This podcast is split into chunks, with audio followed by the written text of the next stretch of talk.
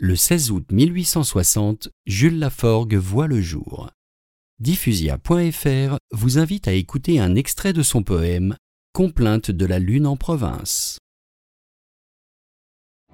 Oh, la belle pleine lune, grosse comme une fortune. La retraite sonne au loin. Un passant, monsieur l'adjoint. Un clavecin joue en face. Un chat traverse la place. La province qui s'endort, plaquant un dernier accord. Le piano clôt sa fenêtre. Quelle heure peut-il bien être? Calme lune, quel exil, faut-il dire, ainsi soit-il?